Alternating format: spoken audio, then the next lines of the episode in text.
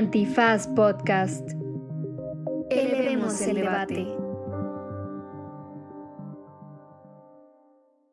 Oye, cuando trabajas en un periódico como Reforma, que como que se piensa que tiran línea, ¿no? Que, ¿cómo, ¿Cómo pasa eso? O sea, ¿cómo sientes o cómo se te dice como qué escribir o qué no escribir o no sucede? Todos los medios tiran línea, ¿no? O sea, eso es lo primero que tenemos que dejar súper claro. Entonces, por eso también como audiencia tenemos la responsabilidad de conocer al medio y de saber cuál es la línea de ese medio, cuál es la línea editorial. En el caso del periódico Reforma, en el, o sea, cuando yo trabajaba en el periódico Reforma, hay que decir que eso fue hace 20 años, ¿no? O sea, no fue ahorita.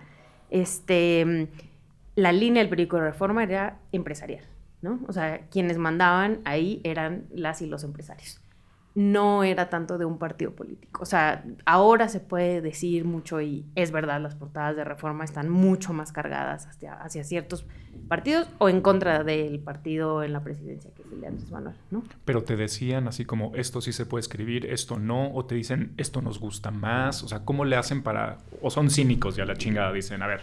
No, en, ahí, además, bueno, mi jefe directo era este, Fernando del Collado, que es un gran periodista, y René Delgado, ¿no? Entonces, que son para mí unos grandes, grandes, grandes periodistas. Lo que pasa es que tú una vez a la semana, en ese, o sea, en ese caso yo trabajaba en una sección semanal, entonces una vez a la semana presentábamos temas y evidentemente los temas sociales que yo llevaba no les interesaban, ¿no? O sea, los temas que llevaba de derechos humanos y así, no me decían, de esto no puedes escribir, pero me bateaban todos esos temas. Entonces tenía que buscar temas que mm, principalmente fueran como de política, pero sí muy vinculados a la parte económica. Em, Fernando y René eran mucho más laxos que, otros editores en el periódico, que se, pues, que, se, que le tiraban más a la parte empresarial. Y también yo estuve eh, editando planas editoriales. Entonces, eso era, o sea, para mí es lo más plural que tiene el periódico Reforma y que tenía en ese entonces, porque leías a Granados Chapa al lado de Sánchez Usarrey, que es así súper muchísimo, ¿no? Este, entonces, em, tenías estas dos visiones y ya tú decidías pues, por cuál te ibas. Y a veces incluso escribían del mismo tema, pero con dos visiones totalmente distintas. Y yo de acordarme, o sea, la única vez que hubo así como, híjole, creo que esto se tiene que frenar, era una columna de Carmen Aristegui en contra de Carlos Slim. Y no frenaron la columna, pero sí hablaron con Carmen como, o sea, a lo mejor esto nos puede traer algunos problemas. Este, de ahí en fuera, a mí nunca me, o sea, yo hablaba directamente con los columnistas como para, pues sí, checar datos y ver su estilo y decirles que les habíamos corregido y jamás me tocó que les rechazáramos algo, ¿no? Y, sí creo que, pues, que eso es súper importante. Sé que no todos los medios son como esa reforma del 2000, ¿no? O sea, sí me ha tocado trabajar en otros medios que mm, pues las coberturas te las da un jefe de información y las coberturas van por aquí, ¿no? O sea, te toca cubrir solo al PAN, te toca cubrir, o sea, y esta es la línea que le tienes que dar de tal diputado, de tal senador, ¿no? O sea, como mucho más claro. Y al final de cuentas creo que depende de ti, este, y más ahora, si decides entrarle ese juego. O sea, yo cuando trabajé también en Sonora, en el Imparcial de Hermosillo, este, pues, es el periódico más importante en el noroeste, ¿no? Del grupo, Ili, del grupo Gili. Y mm, eh, tenía menos de seis meses trabajando ahí y me pusieron a hacer una nota este, en contra del aborto porque aquí en la Ciudad de México se estaba discutiendo justamente la legalización del aborto, ¿no? Entonces yo les dije, yo venía de reforma y yo les dije, órale va, pero vamos a entrevistar también a alguien que esté a favor. Y me dijeron, no, no, no, no, o sea, tú no entiendes. Vas a ir con este doctor y me vas a traer una nota de por qué está mal abortar. Chale.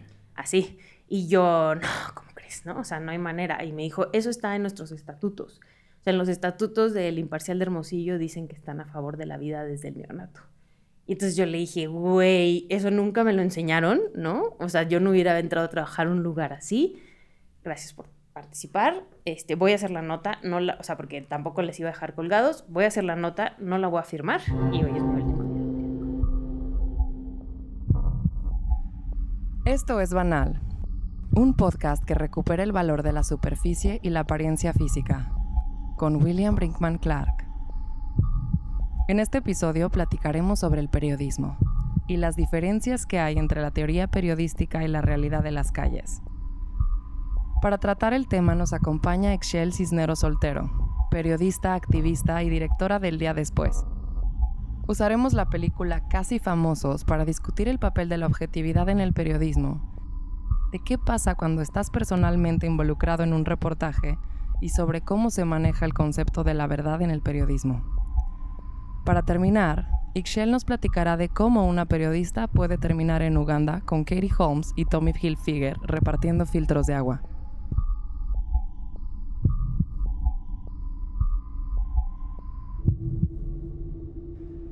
Esto es Banal, con William Brinkman Clark.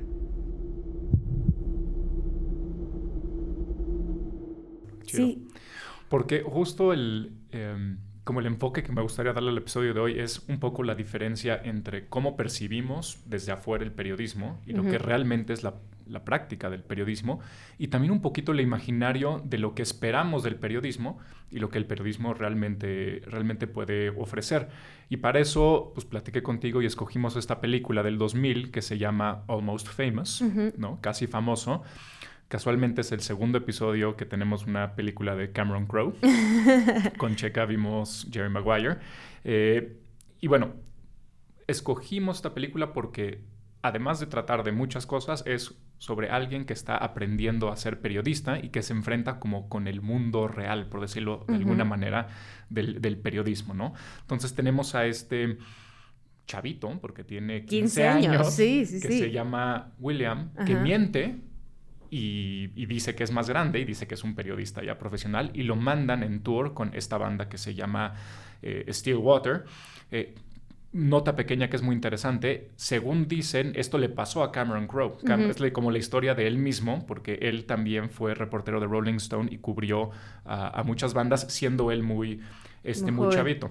¿no? Pero la primera parte que me gustaría discutir es sobre cómo esta voz de la razón o este maestro que tiene, que es Lester Banks, que lo, es un papel de Philip Seymour Hoffman, ¿no? Que todo el tiempo como que le está dando la, teoría de lo que es, de lo que es ser periodista. Y, lo primero que le dice es, a ver, ten cuidado, porque la banda, los músicos, te van a tratar de corromper, ¿no? este, lo que van a hacer es, te van a invitar tragos, te van a presentar mujeres, te van a ofrecer drogas, ¿sí? Todo porque lo que ellos quieren es que tú escribas una pieza dice santurrona sobre ellos. Ellos quieren quedar bien. Y tu chamba como periodista es, como periodista de verdad, es ser, eh, déjame ver porque tengo aquí las notas, despiadado y honesto. ¿no? Un verdadero periodista es despiadado y honesto. Eh, platícanos tú de, tu experiencia con, o sea, ¿te sentiste relacionada con el, con el personaje? ¿Crees que tienes que ser, ¿crees que tienes que ser objetivo y como separarte de, la noticia o de la persona o lo que sea o, que eso es imposible? Eh, o sea, digo, ya las clases de periodismo han ido cambiando, ¿no? Pero lo primero que te enseñaban en la vieja escuela del periodismo era que tenías que ser objetivo. Esto me encanta, porque es justo lo que pensé, ¿no? Ajá, o sea, es así de, y no te puedes involucrar y no sé qué, bla, bla, bla. Y también por eso se empezó a crear este periodismo súper aburrido de solo declaraciones, ¿no? O sea, tal personaje dijo esto, tal personaje dijo esto, y le ponías una, un párrafo nada más para vincular una declaración con la otra como para no supuestamente involucrarte. Tú no meter tu parte. Exacto, pero no puede ser objetivo el periodismo porque no somos objetos, somos sujetos y personas que ya tenemos un background atrás que nos hace decir por qué sí entrevistar a esta persona y por qué no entrevistar a, a tal otra, por qué sí proponer este tema y por qué no proponer el otro ya desde ahí está sesgado por una persona que lo está proponiendo, que además también sigue órdenes y, eh, esas otras personas este, también tienen este, pues cierta línea, el medio tiene cierta línea, entonces el, voy a ser totalmente objetivo y voy a ser un robot en el periodismo. No se puede y además de que no se puede es aburridísimo, o sea, cuando lo intentan hacer es aburridísimo y no engancha con nadie de la audiencia. Lo que sí creo y con este personaje que bien decías, este William de Almost Famous, yo sí me sentí muy, muy, muy, muy, muy cercana porque además fui periodista de espectáculos, ¿no? En una época. Y esto que le decía de, no son tus amigos, ¿no? O sea, son celebridades que están tratando de convencerte para que tú escribas una nota este, buena de ellos y de ellas. Eso es total y absolutamente verdad, ¿no? ¿En serio? sí, sí, sí. Y todo el tiempo además están tratando de halagarte como para que para que su nota sea de portada, ¿no? O sea, que también lo dicen en la película. Es que sí estaría, es, el enemigo, pero estaría muy bien salir en la portada de los Rolling Stones, ¿no? Entonces, este, mm, yo sí creo que la neta, los periodistas no podemos ser amigos de nuestras fuentes, ¿no? O sea, sí hay, hay una línea muy delgada, porque además, pues sí te guardas cosas que a lo mejor eran noticiosamente muy importantes, que en el tema de espectáculos o de deportes, la neta es que puede ser que sean cosas intrascendentes, ¿no? O sea, que lo que te guarde sea que se meten drogas, que andan con chicas, que le ponen el cuerno a su esposa, pero si tu fuente es, por ejemplo, una fuente política, una fuente social, puede ser que te guardes cosas como que son tranzas, como que, ¿no? Que se roban dinero, que son corruptos, ¿no? Porque te haces amigo. Porque te haces amigo, amiga de ellas. Y, y, además esto sucede muchísimo en el periodismo mexicano, ¿no? O sea, mm, además yo por eso le tengo tanta estima al periódico Reforma, porque fueron los primeros que empezaron con esta cosa de no se aceptan regalos, ¿no? Este ningún periodista del periódico Reforma y del grupo Reforma en general, o sea, de Mural en Jalisco y este, el norte de Nuevo León, podía recibir un regalo. Y si te cachaban recibiendo un regalo de la fuente, te corrían, ¿no? Y esto se hace porque las fuentes regalan y regalan muchas cosas. Yo me acuerdo de una periodista a la que le regalaron una imitación del ángel de la independencia de mi tamaño, ¿no? O sea, como de un metro sesenta. Este, era una estatua del ángel de la independencia de oro, así que tenía en su sala, ¿no? Se la regaló un senador. Y como esas, uff, o sea, una periodistas que han recibido coches, dinero, ¿no? Cosas así.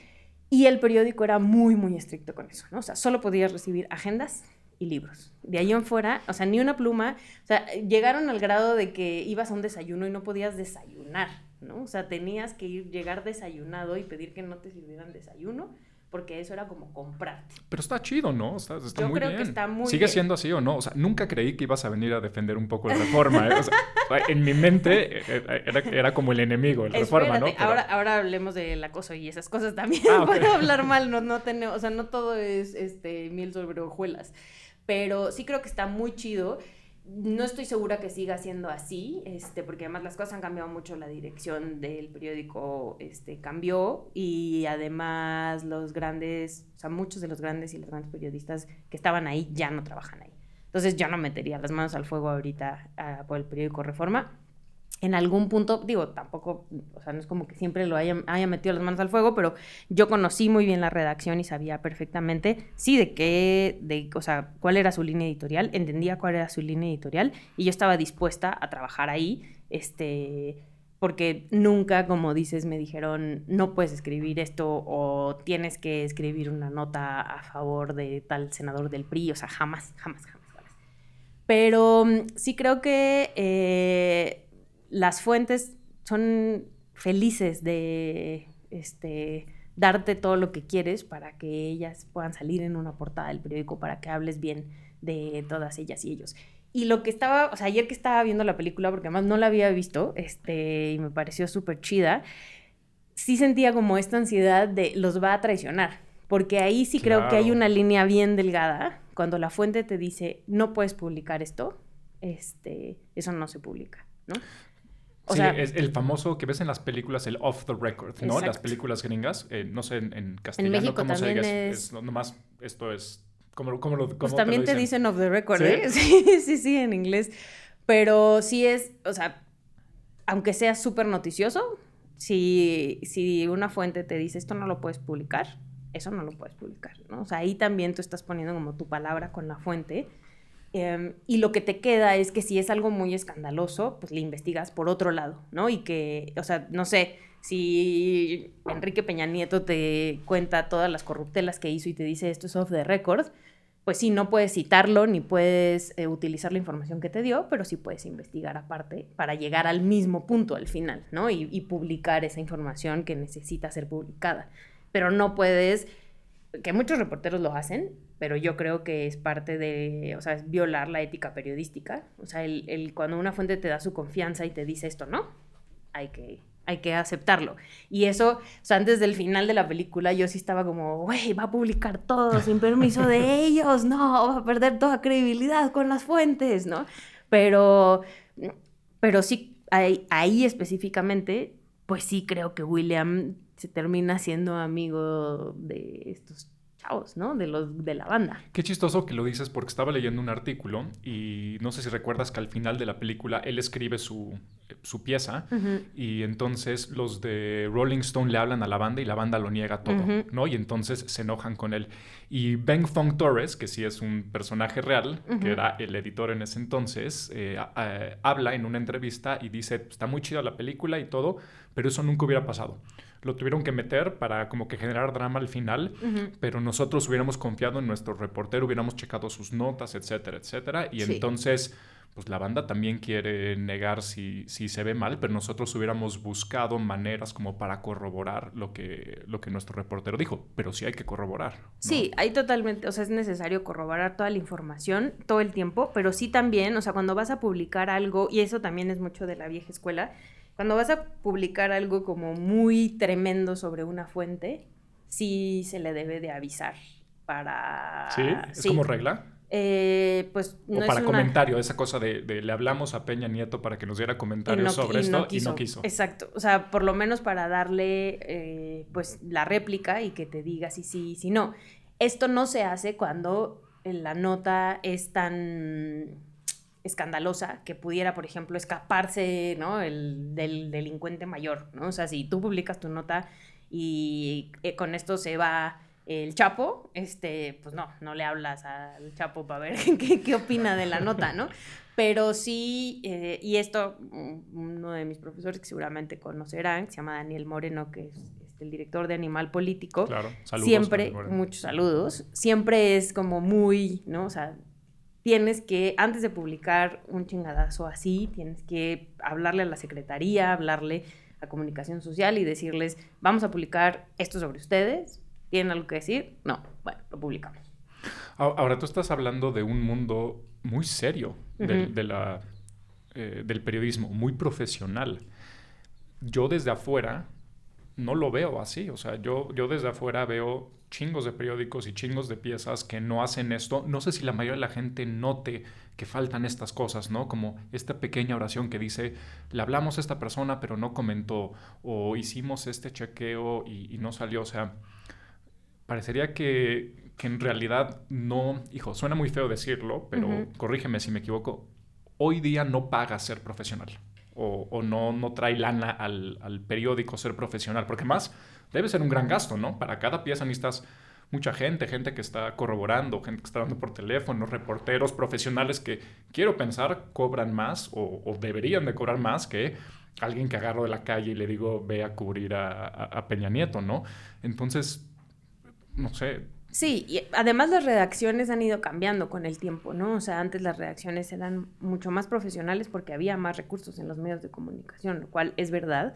Y al final las empresas editoriales nunca pierden, ¿no? O sea, em, van a reducir la nómina lo más posible para ellos siempre seguir ganando. Entonces, esto evidentemente va a la par de la calidad del periodismo que se está publicando. O sea, yo me acuerdo cuando yo estaba en Reforma, no solo, o sea, había el editor en jefe, varios reporteros de sección, ¿no? Y además había gente que justo se encargaba como de la parte de investigación, había gente que se encargaba de checar la redacción y la ortografía al final, ¿no? O sea, ya cuando las planas estaban publicadas, bueno... A cada rato veo errores de ortografía en los justo porque quitaron el puesto de las correctoras y correctores que estaban en los medios de comunicación. Dijeron, ¿qué podemos ahorrarnos? Esto y esto y esto y, y que salgan con falta de ortografía, la chingada. Y empezaron a reducir todo y en, en una redacción que tenías 300 personas, ahora tiene 100 y al periodista que antes cubría solo una fuente y se la y, o sea, y tenía tiempo para, para hacer su investigación, etcétera, ahora cubre cuatro, ¿no? Y tiene que entregar ocho notas diarias. Y eso en los medios nacionales. En los medios en los estados les pagan por nota, les pagan una miseria por nota. Entonces también es como sacar notas como si fueran tortillas porque necesitas comer, ¿no? O sea, también hay que entender esta otra parte de cómo los derechos laborales de las y los periodistas en este país no existen. Entonces, este, ¿cómo le exiges a un periodista que haga periodismo de investigación y que se tome un mes para hacer, bla, bla, bla, cuando le estás pagando por nota, ¿no? Entonces, si no entregas esa nota diaria, no te van a pagar tus 300 pesos. Y además yo me imagino que también se han dado cuenta que, que paga más y es más barato, entre comillas, darle a la gente lo que quiere, ¿no? Si la gente ya piensa que X es un ladrón, ¿para qué investigamos, no? escribe una nota, ni siquiera entrevista, nada, escribe una nota que diga, parecería ser que, que X robó otra vez y... Y ya. No, y ya. No, y, y luego hay personajes, este, pues sí, que no tienen escrúpulos. En el caso de un güey que no va a mencionar su nombre porque no quiero que lo sigan en redes Ya sociales. sé quién es, el que siempre pone, que va a todas las cosas más grotescas y así. Bueno, y- ni siquiera va. O sea, él tiene, o sea, filtraciones de la policía de la Ciudad de México, sobre todo, que le mandan los videos de los muertos, las muertas, Sí, sí, los sí. degollados, los, ¿no? Y el- la cosa es que a la gente le gusta ver eso, ¿no? Entonces tiene una cantidad de seguidores en, en redes sociales y además los medios retransmiten su información y le pagan por esa información, cuando en principio es una filtración de la policía y además estás violando los derechos de las víctimas por todas las luces. Incluso puedes entorpecer los la- procesos los legales. procesos legales, claro. Porque a todo el mundo ponen ahí como culpables y le ves la cara, sabes cómo se llama, casi dónde vive, etcétera. Él, por cierto, estudió conmigo en la Carlos Septién. Este, O sea, lo conoces lo personalmente. conozco personalmente, Por desgracia. por desgracia, porque además, o sea, de ser un estudiante común y corriente como nosotros Carlos Septién, ahora es un personaje que anda en coches deportivos y vive en Miami y esas cosas. O que- sea, así de, así paga esto. O sea, así Claro, de bien. Así de bien le va Wow. a una persona que hace eso, que se, que se presta para el juego de publicar la información que te da el gobierno, ¿no? O sea, tú solo sirves como el... O sea, la policía quiere que se sepan estas cosas, por eso se las dan, por eso Claro. se las filtran, pero además de eso le pagan, ¿no? Les, fa- les facilita su chamba de policía y, y- y su imagen, ¿no? Así Exacto. que agarramos al malo. ¿no? Y luego va a ser el juez malo que lo suelta, pero nosotros ya hicimos Y nosotros nuestra- ya lo hicimos. Y además, o sea, nunca se investiga quién filtra esas imágenes, ¿no? O sea, la, mucha de la gente cree que este güey anda en una moto por toda la Ciudad de México. Yo pensaba eso. sí, no. O sea, no, o sea, que sí tenía filtraciones, pero pensé que de vez en cuando sí andaba, ¿no? No, Así yendo o sea, a- él, él empezó como periodista de Nota Roja, sin duda. O sea, en algún momento sí anduvo en su moto buscando la nota, hasta que encontró unas grandes este, fuentes dentro de la policía de la Ciudad de México que le dieron todo. Y le pagaban. Ahora, todas estas reglas que nos comentas para tratar de hacer más objetivo, aunque no puede ser completamente objetivo, para tratar de hacerlo, suenan muy bien. Sí, que- que- pero sonó como película de, Sí, de creo- Inception, ¿no? Fue Así, una moto, pero sí creo que ya no sabíamos si era la alarma, si se iba a caer esto, así que nos íbamos a morir. Si era este güey poniéndonos algo. Sí, nos estaba escuchando, ¿no? Oye, este, todas estas reglas están muy bien y todo, pero hay un siguiente nivel que es muy interesante en la película y, y en William, que es ver, lo siguiente, no sé cómo ponerlo como de una manera resumida. Primero, a él le mama esta música. Entonces te pueden poner todas las reglas del mundo, pero si tú realmente, o sea, con tu cuerpo estás, eres parte de algo, que estás haciendo algo que te encanta, estás oyendo música que te encanta y así, o, o una noticia o una causa o lo que sea, va a ser difícil un poquito separarte, ¿no? Y la otra, que creo que va en el mismo nivel, es esto que les dicen, que le dicen los músicos a William, ¿no? Que le- me encanta esta frase. Eh, ya sabes, maman y maman y maman, pero al final dicen, solo haznos ver cool. O sea, lo único que queremos es que nos hagas ver cool. ¿no? Entonces es, por un lado, este deseo de ser cool, que también lo tiene William, o sea, es una parte Sí, de ser reportero, reportero de rock, ¿no? Y que es muy bonito que al final Lester Banks le dice, es que nosotros no podemos ser cool, o sea, o sea es imposible que seamos cool. Nosotros somos ñoños, ¿verdad? somos ñoños porque nos gusta hacer crítica de música, nos gusta escribir de música, nunca vamos a ser cool, pero eso no le quita que quieras ser cool. Y no le quita que ames esta música. Entonces ahí ya hay una cosa de la cual nomás no te puedes despegar, ¿no? O, o Yo se que- trata, o se trata o no se trata, o ya dices, eh, la chingada. Esa es modo". una opinión personal, total y absolutamente. Yo creo que debes de ser súper honesto y súper honesta, ¿no? O sea, si a ti te encanta esta música y realmente te encanta tal o cual grupo, déjalo súper claro a tu audiencia para que sepa que tus comentarios al respecto de esa banda en específico, pues sí, van a tener toda esta carga emocional que tú traes. Yo, por ejemplo, este, eh, muchas veces me señalaron, incluso en chambas, pero ya después, que yo no podía ser periodista, ¿no? Porque yo tengo muy metida la parte social. Entonces, este, como que ya lo traigo en mi alma, el contar las historias de las víctimas, en contar las historias de violencia. Y era como, tú no eres periodista, tú eres activista. ¿no? Perdón que te interrumpa, pero me encanta que la parte social sea un sesgo, ¿no? O sea, que, puede hacer algo al malo así. No, pues que a Chela le importan las víctimas, ¿no? Entonces no puede ser. Le importan a los seres humanos, entonces no puede ser periodista. Me, o sea, me dijeron, no solo este, profesores, jefes, incluso compañeros, este, colegas, eh, sobre todo hombres, fíjate ahora que lo pienso. Este... Suena, suena correcto. Sounds about right. Es, tú no eres periodista, tú eres un activista, ¿no? Y entonces la gente no te puede tomar como una periodista porque tú ya estás involucrada en las luchas sociales, ¿no? Que por cierto, además yo tengo un tatuaje que dice periodista con causa. Oh, y me lo puse justo por eso, porque por supuesto que yo puedo utilizar el periodismo para contar estas historias, pero yo le estoy dejando bien claro a quienes me siguen en redes, a quienes me ven en los espacios, que a mí estos temas me importan, que yo estoy súper involucrada y que les estoy contando las historias que yo considero que tienen que saber para también sensibilizarse como lo estoy yo. Con la intención de como evitar que sea un tipo de manipulación o de o sí no y que ellos y ellas y ellos decidan si sí les late que yo sea también activista además de periodista no y eso pues, no sé los gringos lo tienen mucho más claro que nosotros acá en México porque esta onda de la objetividad y de este, bueno, el periódico donde no querían que escribiera el aborto se llamaba El Imparcial, ¿no? Somos imparciales, pero hasta donde uno, hasta donde uno le llega la imparcialidad. Oye, perdón que te interrumpa, pero esto además me encanta de este nuevo periódico súper, ni siquiera sesgado, o sea, el instrumento. Pero ¿con qué huevos te llamas el soberano? O sea, el imparcial mínimo está siendo cínico, ¿no? Pero el soberano, así, no mamen, o sea. Sí, sí, sí. Entonces, te digo, aquí en México tenemos esta onda, de, te digo, que es mucho del periodismo de año, o sea, como el más viejo, que mm, no podemos tomar partido y entonces solo te vamos a contar la información eh, y tú vas a decidir, lo cual es mentira, o sea, de verdad es mentira. Todos los medios tienen insisto, una línea, todos los medios escriben este, para su audiencia y los periodistas tienen cierta línea, algunos de ellos, no todos, muchos de ellos reciben dinero de sus fuentes o regalos, como ya hemos platicado. Y me parece mucho más honesto lo que hacen los gringos. O sea, tú ya sabes que si vas a ver Fox, van a estar con los republicanos. Y tú sabes que si vas a ver CNN, van a estar con los demócratas.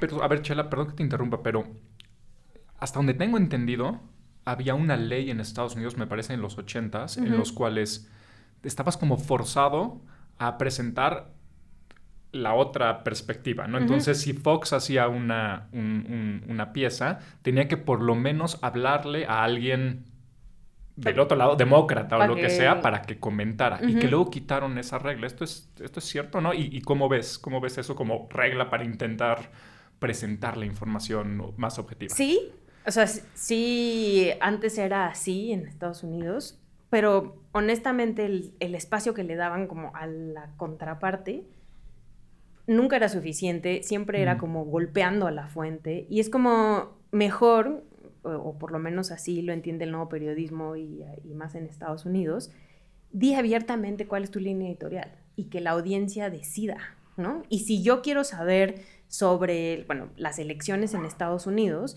pues entonces eh, veo CNN y veo Fox y yo tomo mi decisión cuando sé perfectamente por dónde están sesgados ambos, ¿no? Y creo que eso es lo que también nos falta muchísimo a las audiencias, sobre todo mexicanas. Este, el, está bien, eh, tú ya te choca reforma porque son contra Andrés Manuel lee la misma nota que leíste en la jornada, léela en reforma y después tú toma tu decisión. O sea, infórmate más allá de solamente el medio que te caiga bien o el medio que opine como tú, porque además también, pues eso es como una caja de resonancia que como las redes sociales, solo sigues, solo lees a los que piensan como tú y realmente no te puedes hacer una idea de lo que realmente está pasando. Si lees a los dos, si lees a tres, si lees a cuatro, entonces te puedes tú solito hacer una idea de la realidad, ¿no? Ya después de haber consultado todas estas fuentes que sabes que tienen todas estas líneas. Y aquí, pues te enteras que el gobierno le da un dineral a la jornada, por ejemplo, ¿no? Pero la jornada sigue diciendo somos el periódico izquierda, este, que defendemos los derechos. Y es como, no, o sea, ya no lo son porque ahora el gobierno les da dinero, entonces ya no le pegan como le pegaban antes y se guardan notas porque están recibiendo dinero de ellos. Y lo mismo hacen todos los medios. Pero entonces, ¿por qué no decir abiertamente? Pues sí, nosotros estamos, como lo hace el soberano, ¿eh? Nosotros estamos con la cuarta transformación, ¿no? Tú ya sabrás si nos lees o no nos lees. aquí vas a encontrar información de la cuarta Sí, luego yo, ah, cuando cito la jornada con, con, mis amigos o lo que sea, ah, esto salió en la jornada, inmediatamente te dicen, no mames, es que es, es de izquierda. ¿no? O sea, sí, pero pues como tú dices, todos son, ¿no? O sea, ¿qué es más imparcial el imparcial o el universal o el, pues, como dices tú, todos tienen, todos tienen línea, ¿no? Em, cuando el editor de, de, Rolling Stone en, en, la película le habla a William este, para ver cómo está cómo va la historia. Hay una escena muy buena en la que le habla y él está con las band-aids, ¿no? Que es muy importante porque ellas no son groupies, son band-aids. y, una band-aid contesta el teléfono y le contesta al editor y entonces el editor se enoja mucho este, con, con, William porque dice no está siendo profesional. O sea, estás ahí, ¿no? Este, con las band-aids, pasándotela bien, chupando, fumando, ¿no? Y le dice, necesitas ser más profesional. Hay una parte chistosa que le, dice ahí, ya tenemos un Hunter Thompson, ¿no? Que no nos da tiempo de hablarlo, pero es este periodista que se metía, cabrón, a los espacios, y él te daba como tú, su perspectiva, ¿no? Eh, y al final los de la banda van a decir que William no era una persona, que era un reportero, ¿no? Es que siempre pensamos que era una persona, sino que era un reportero. Y eso me lleva a que le llamaban el enemigo. El enemigo, ¿no? Eso me lleva a que platiquemos un poquito sobre como la idea de la verdad en el periodismo. O sea, si se puede llegar a la verdad, si hay una verdad de, un hecho y si eres profesional y no estás con las band-aids, si puedes llegar a, esa verdad. Vamos a hacer una, una pausa primero y regresamos con, con eso, Chela. Va. Ayúdanos a llegar a más personas y seguir elevando el debate. Conviértete en nuestro suscriptor en patreon.com diagonal antifaz. Por un dólar al mes tendrás derecho a contenido exclusivo. Patreon.com diagonal antifaz. Todo el dinero que recibamos lo reinvertiremos en publicidad para incrementar nuestra audiencia y ser una comunidad más grande. Patreon.com diagonal antifaz. Elevemos el debate.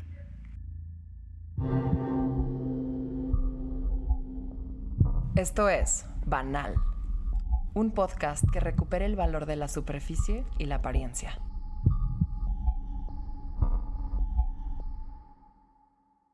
Este, pues ya regresamos, Chela, y como lo mencioné antes de la pausa, quería tocar un poquito el, concepto de la verdad, de cómo se entiende la verdad en el periodismo, ¿no?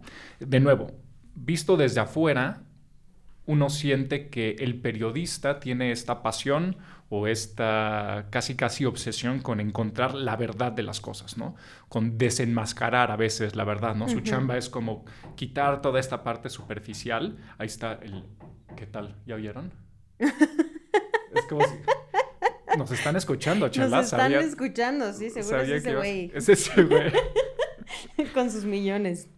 Em, entonces, quería que nos platicaras un poquito, obviamente, lo que te enseñan en la universidad y lo que tú ya has vivido sobre, sobre qué significa esta verdad, si es una verdad absoluta, si te acabas dando cuenta que es relativa, cómo te la enseñan, cómo la encuentras. A ver, si te la enseñan como que tú vas a presentar la verdad o sea, tú eres el que, descubre la verdad, lo que quiera que eso signifique. Si tienes 19 años y eso te atrae, ¿no? O sea, voy a ser periodista porque voy a encontrar la verdad de las cosas. Exacto, yo voy a mostrarle al mundo lo que está pasando realmente, ¿no? Exacto. Pero sí creo que ya cuando sales a la calle, ¿no? Que además justo en, cuando igual cuando yo estudié, la Septien tenía mucho eso, que te mandaban porque además está ahí por el Metro Hidalgo. Entonces, había una marcha y los maestros era, órale, bájese a cubrir y me trae una nota, ¿no? O sea, te mandaban desde, pues desde que estábamos estudiando a que realmente hicieras trabajo periodístico. Qué chido. Y, y, creo que además eso le hace falta y mucho a muchas escuelas de periodismo en el país, ¿no? O sea, como que realmente te empapes de lo que pasa en la calle y de que aprendas a entrevistar y etcétera, más allá de la teoría. Pero bueno, te dicen, ¿no? O sea, tú me vas a traer la verdad confirmada con varias fuentes, con eh, documentos, con imágenes, con video, ¿no? O sea, con entrevistas. Tú me tienes que traer tu nota y, respaldado con toda esta información para que yo realmente la pueda publicar. Lo cual no quiere decir que eso sea la única verdad. O sea, aun cuando cumplas con todos estos requisitos que te dicen los profesores, era, la típica es tienes que tener tres fuentes, por lo menos, ¿no? Que confirmen tu nota para que... Como reglita. Exacto.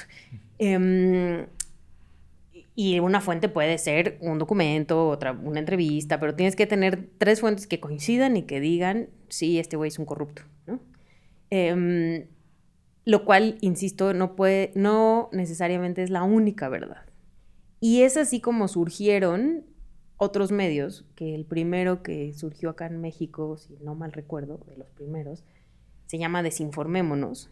Cuando abiertamente Desinformémonos dijo, nosotros vamos a contar la verdad de las víctimas. Porque siempre cuentan la verdad del otro lado.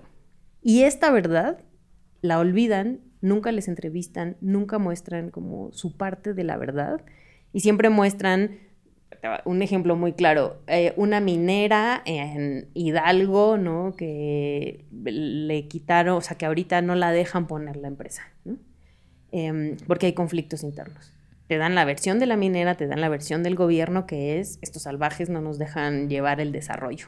Y nunca se entrevista a esta otra parte de la verdad.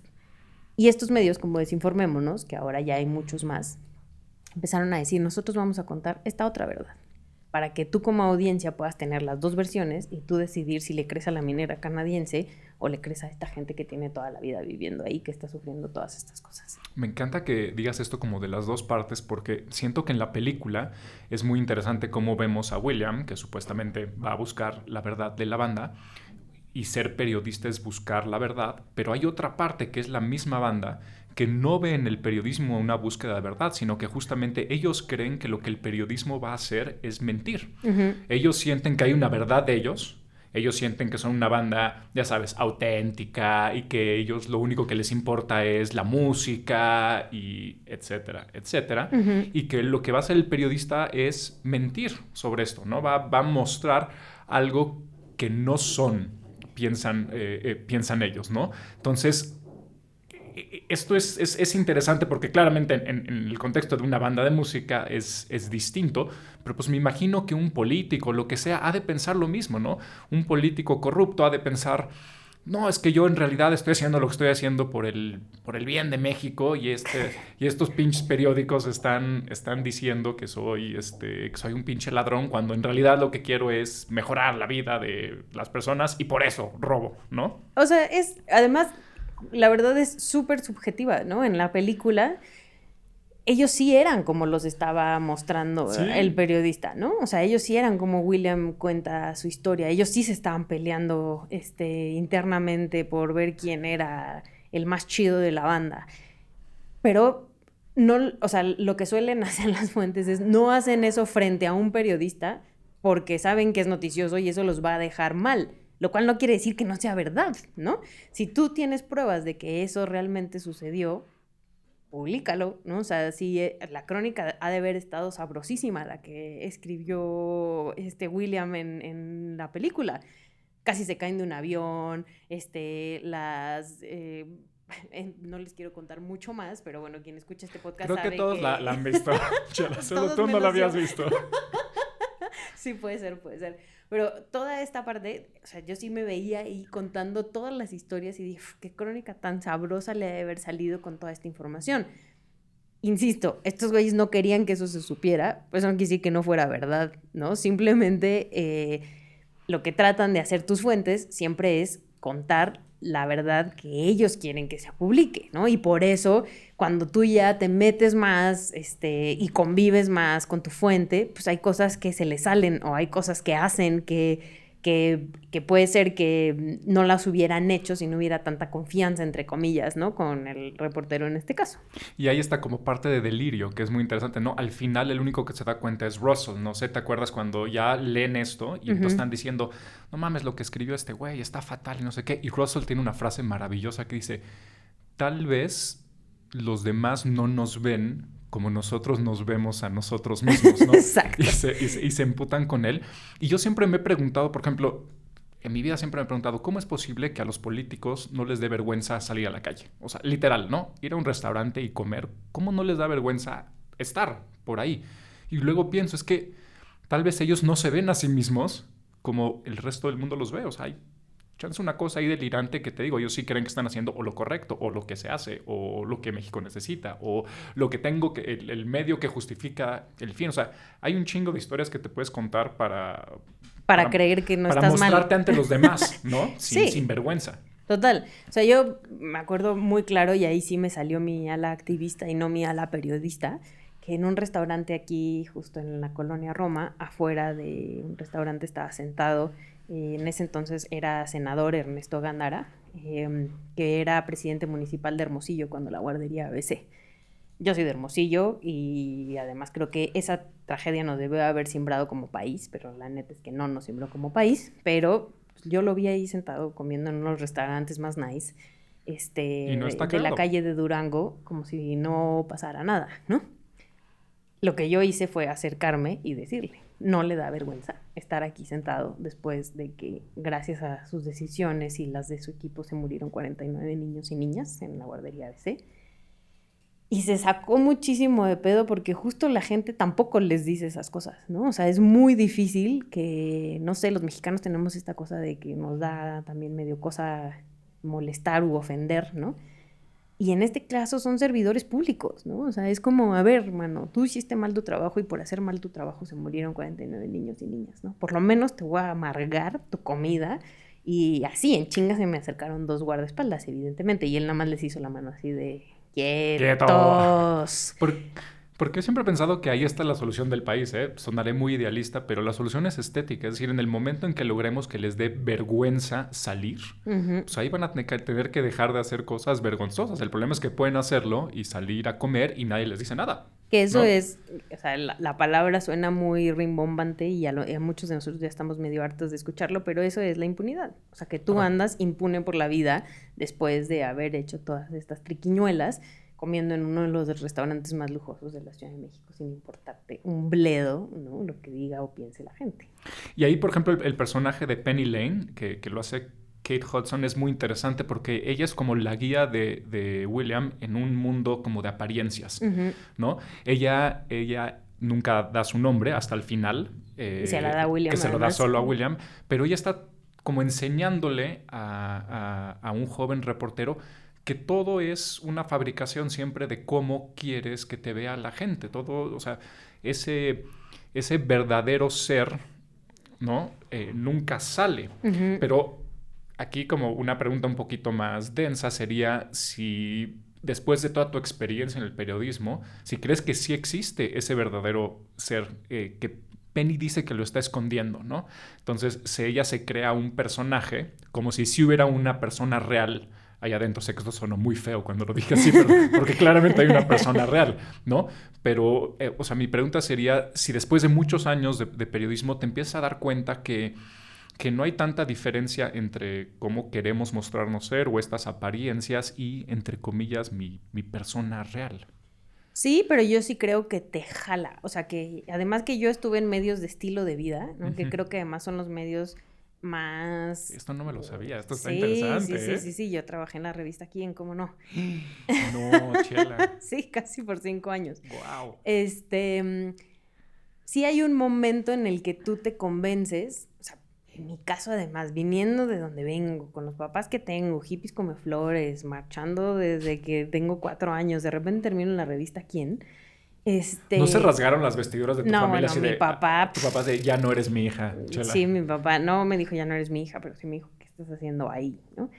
Yo tengo una teoría de por qué terminé trabajando en la revista. ¿Quién? Bueno, en principio fue por necesidad, porque me acaba de divorciar y tenía un hijo que mantener. Pero después de eso, bueno, a mí quienes me contrataron, justo me contrataron porque venía de reforma y me dijeron, tú sí has de saber escribir porque aquí tenemos mucha gente. Júrame que te dijeron eso. Sí, sí, sí, sí, sí. Porque además me dijeron, aquí tenemos mucha gente que hace muy bien su chamba porque tiene muchos vínculos sociales, ¿no? Con gente importante, y bla, bla, bla chisme o, le abren su casa, ¿no? Porque son sus amigas, porque fueron a las mismas escuelas. Y para que una revista como la revista Quien Sobreviva necesitan a ese tipo de personas. Pero no saben escribir un párrafo, ¿no? Porque no nunca... saben qué es un párrafo. nunca han escrito en su vida, ¿no? Entonces, por lo menos tú, si nos vas a ayudar a que los cinco párrafos que escribas, porque además esas revistas suelen ser textos muy cortitos, pues van a ser escritos chido. Yo tengo la teoría de que entré a ese periodo, a esa revista porque yo tenía esta cosa en mi cabeza de que la gente rica es mala, ¿no? Y a mí siempre mi papá me había dicho que la gente rica es mala. Son, son el enemigo. Son el enemigo capitalista, este, yankee, ¿no? Tuve que entrar ahí para darme cuenta que hay gente que tiene dinero que es súper chida y súper chingona y súper alivianada, ¿no? Entonces yo creo que ese fue el fin personal por el cual yo estuve ahí, para darme cuenta que hay gente chingona y gente culera en todos lados, ¿no? Y que la idea es que más bien se den cuenta esa banda de sus privilegios, ¿no? Que los privilegios en los que viven y que hagan algo distinto desde sus privilegios, los reconozcan y puedan trabajar. Pero eh, yo siendo como soy y de donde vengo, sí estuvo, o sea, sí te jala que te inviten, o sea, yo no hubiera conocido Uganda ni a Katie Holmes eh, si no hubiera eh, trabajado en la revista ¿Quién? Espérame, tenemos una pausa aquí, olvídate de Uganda. ¿Cómo que conociste a Katie Holmes? Es que justo conocí Uganda con Katie Holmes. ¿Pre Tom Cruise y Cientología o post Tom Cruise y Cientología? Post, ya tenía Suri. Ok. Ya estaba ahí con Suri. Este, bueno, no llevo a Suri. Pero, por supuesto que o sea, ese mundo te come, ¿no? Y sobre todo viniendo de un mundo como el mío, donde lo más chido que habías hecho era pues, no sé, ir a Acapulco o algo así, ¿no? O sea, solo nos había alcanzado. Y de repente estás en Uganda. Y de repente estoy en Uganda con Katie Holmes todo pagado, ¿no? Este, en un hotel que te cagas. Esto, em, pues sí, eso sí mueve ciertas cosas que incluso el periodista o la periodista más centrada, o sea, decir, no manches, o sea, yo, yo lo sentí, o sea, sí dije, güey, estoy desayunando con mimosas todos los días y ni siquiera las pago, ¿no? Em, así conocí Careyes, que yo no sé si sepan, pero Careyes es una playa muy chiquita entre Nayarit y Colima, que em, solo viven los ricos. y para llegar, para llegar necesitas un avión chiquito, ¿no? O sea, llegar en carretera es imposible. Entonces, puras casas cabroncísimas que en mi vida hubiera podido conocer, ¿no? Ese estilo de vida justo si no hubiera caído en un lugar así. Y por supuesto que te jala y también eh, hay un punto en el que en mi caso dije ya, ¿no? O sea, sí me está... El país está cayendo a pedazos porque además era en pleno sexenio de Calderón, ¿no?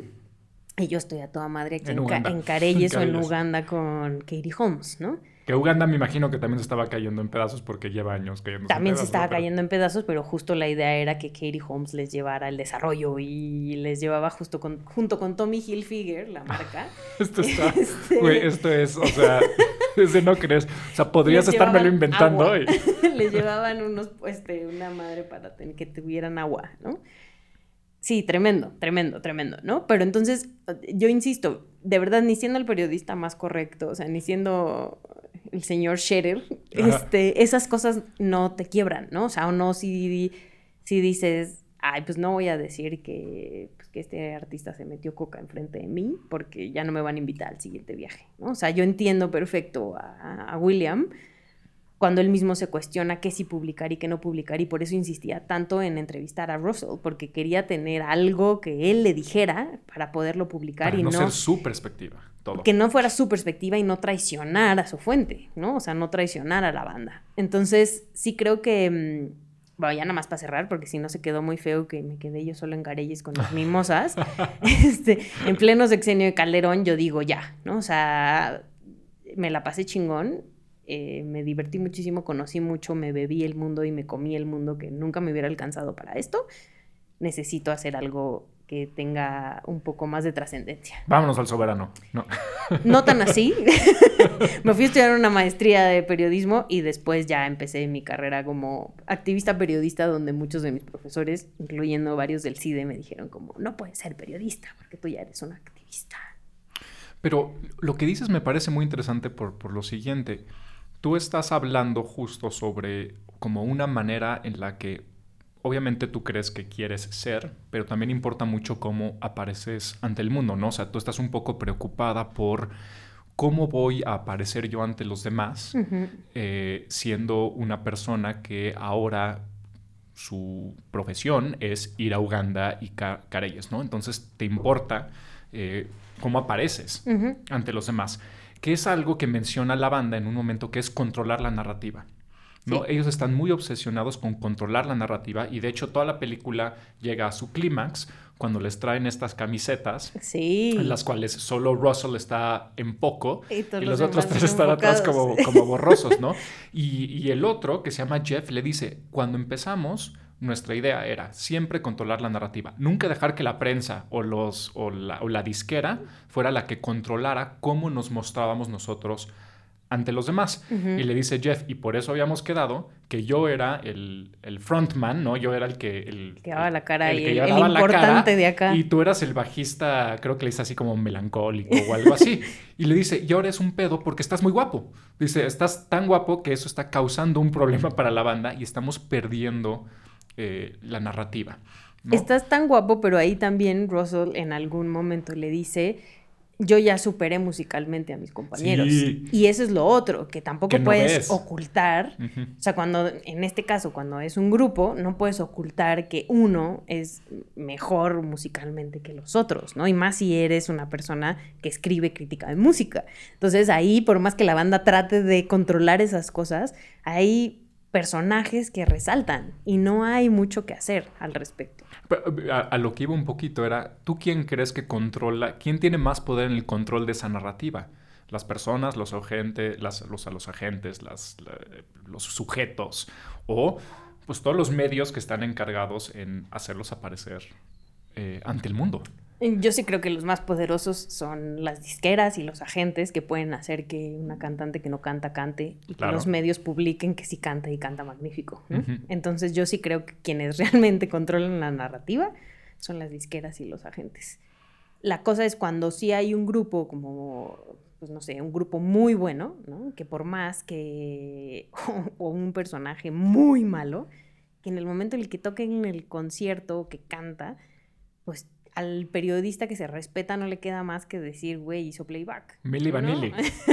Vanilli. Que para los que nos escuchan, que, que no hayan nacido en, los 80s y en los 70s, no sabrán quién es, pero búsquenlo porque es muy interesante la historia de Milly Vanilli. Sí, sí, sí, muy, muy, muy. Y es eso, o sea, pero también las generaciones han cambiado, los mundos han cambiado y también ahora como que le damos importancia a otras cosas, no solamente al gran músico, al gran, este, no sé, Bad Bunny canta re feo. La neta es que su, su, voz no está chida. Es heredero de Café Tacuba, que su voz Exacto. es espantosa. Pero tiene un flow, tiene, sus canciones tienen un chingo de sentido, la música está buena. No además, puedes no bailar, o sea, no puedes activista, ¿no? O sea, que dices, ya, te da madre es que cante feo, ¿no? Es lo de menos. Toma mi dinero, Bad Bunny. Exacto, toma mi dinero, Bad Bunny. Y vamos al concierto. Oye, y para cerrar quería tocar un último personaje que es al que a mí me parece más interesante, que es la mamá de William. ¿No? Porque creo que la mamá de William es la que está mediando un poco todo lo que hemos platicado aquí. Ella es una profesora de universidad que claramente sí cree que existe la verdad, no solo eso, cree que existe lo bueno y de alguna manera ella es como platónica, o sea, cree en la verdad de las personas, como en la sustancia, sí. ¿no? Este, hay un momento que le dice a Russell por teléfono, le dice, todavía sí, tienes, todavía tienes tiempo, Russell, puedes convertirte en un hombre de sustancia.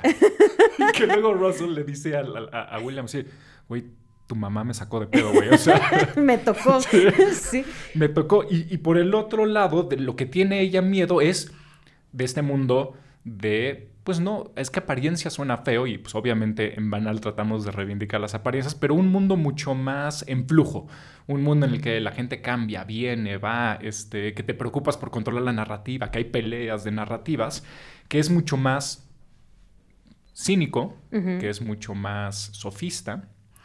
Y que está rodeado de vicios, que, eso también le preocupa mucho. Pero que yo creo que es más el mundo real.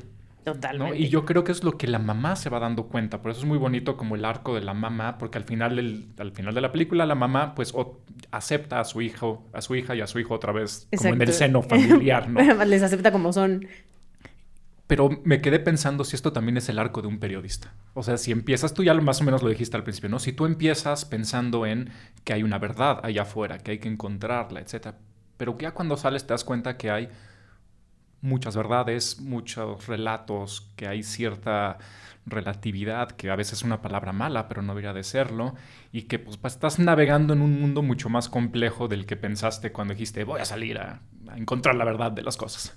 Sí, yo creo que un periodista o una periodista honesta eh, se da cuenta que lo que le enseñaron en la escuela era mucha teoría y que la práctica es distinta, ¿no? O insisto, esto de ser objetivo, esto de solo poner las declaraciones de la fuente, ¿no? Te das cuenta que nadie lee tus notas si solo pones quotes, este, que son las declaraciones entre comillas de tal o cual persona, eh, menos ahorita, ¿no? Este, entonces, pues lo que tienes que empezar a hacer es, creo yo, eh, ser honesta y honesto con las personas que te siguen, con las personas que te leen, con las personas que te ven en la televisión entregar la información o tu trabajo periodístico lo más completo posible, ¿no? Que además eso, eso creo que tiene mucho que ver con los grandes periodistas, o sea, cuando les llena el ojo un, reportaje, o sea, cuando ya tengo todas las colitas amarradas, eso se lo vas a transmitir a la audiencia, pero que la audiencia sepa que eso es para ti,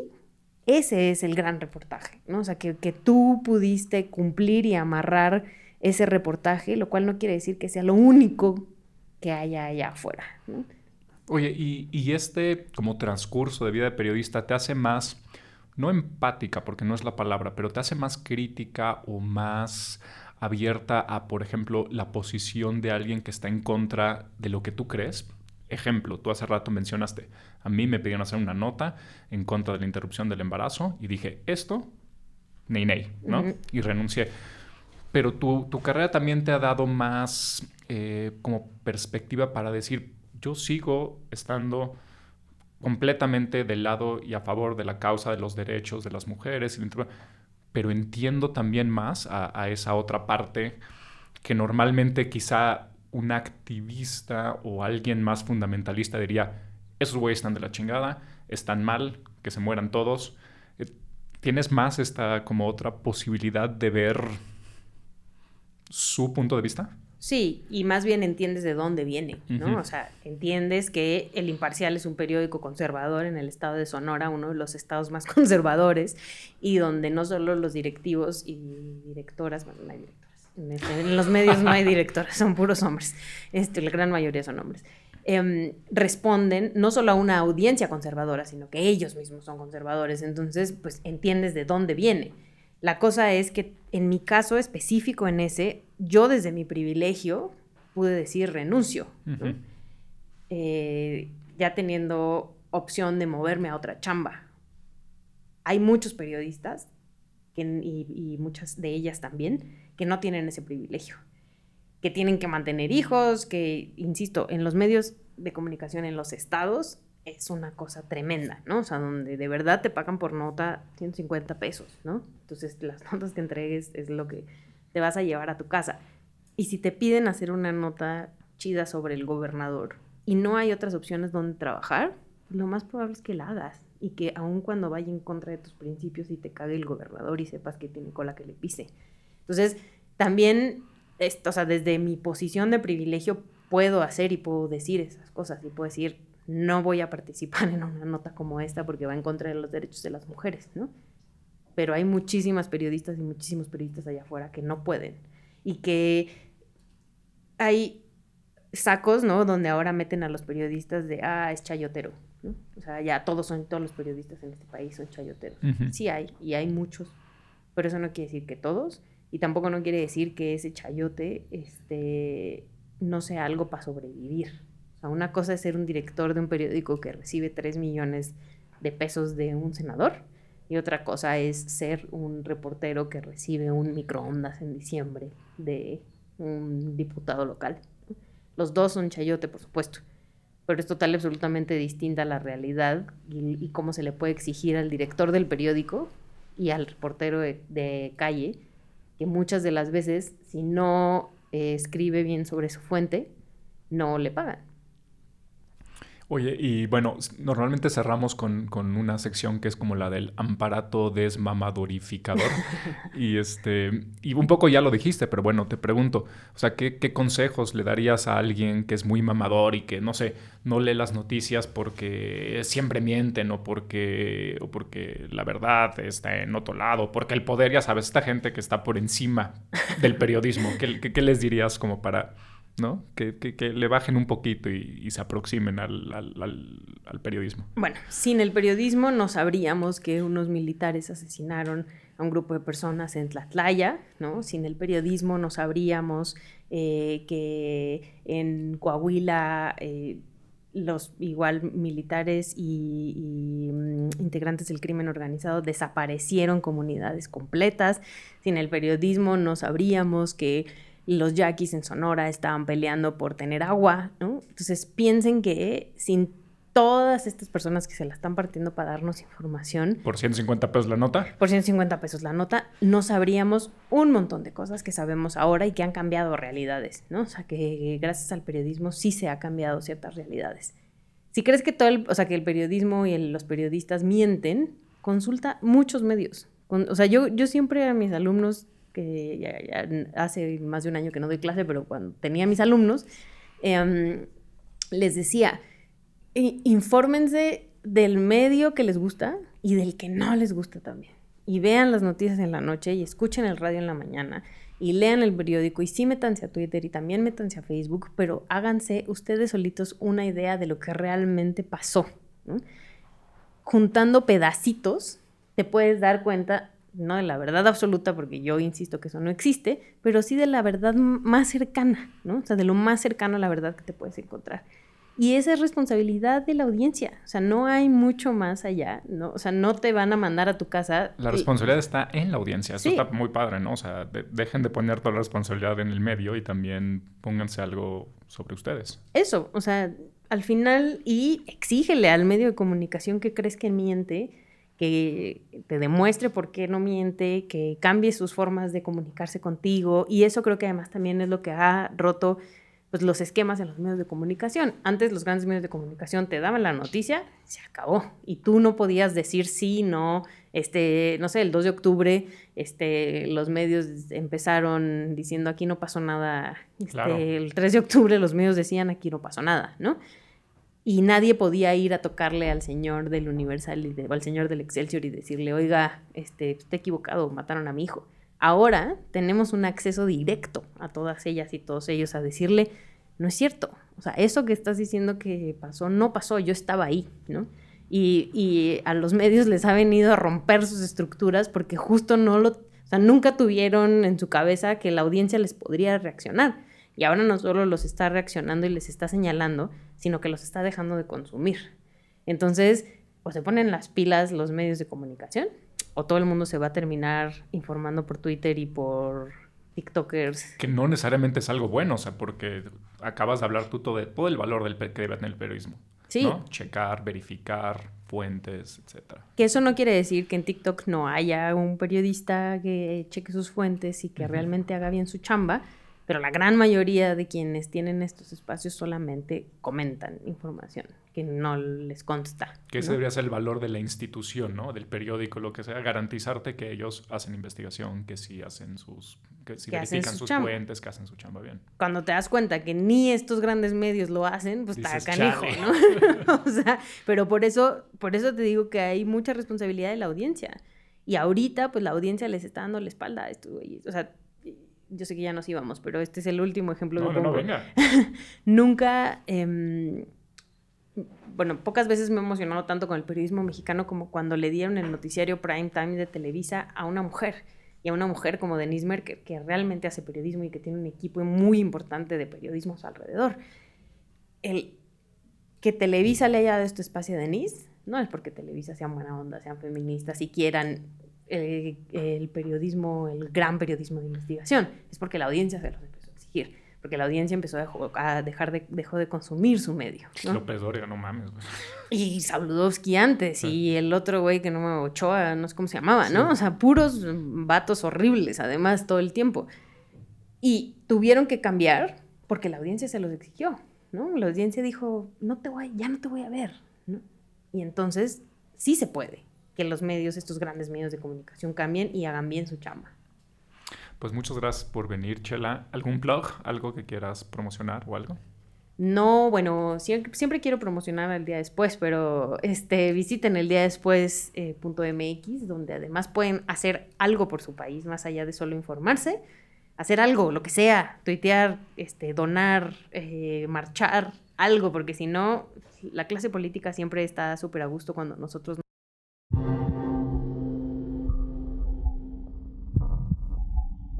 Banal es un podcast producido por Antifaz. Haznos llegar tus comentarios y recomendaciones al Twitter de William Brinkman Clark, a quien puedes encontrar en arroba William Brinkman o a su Instagram en william.brinkman. Este episodio fue producido y editado por Sergio Campos.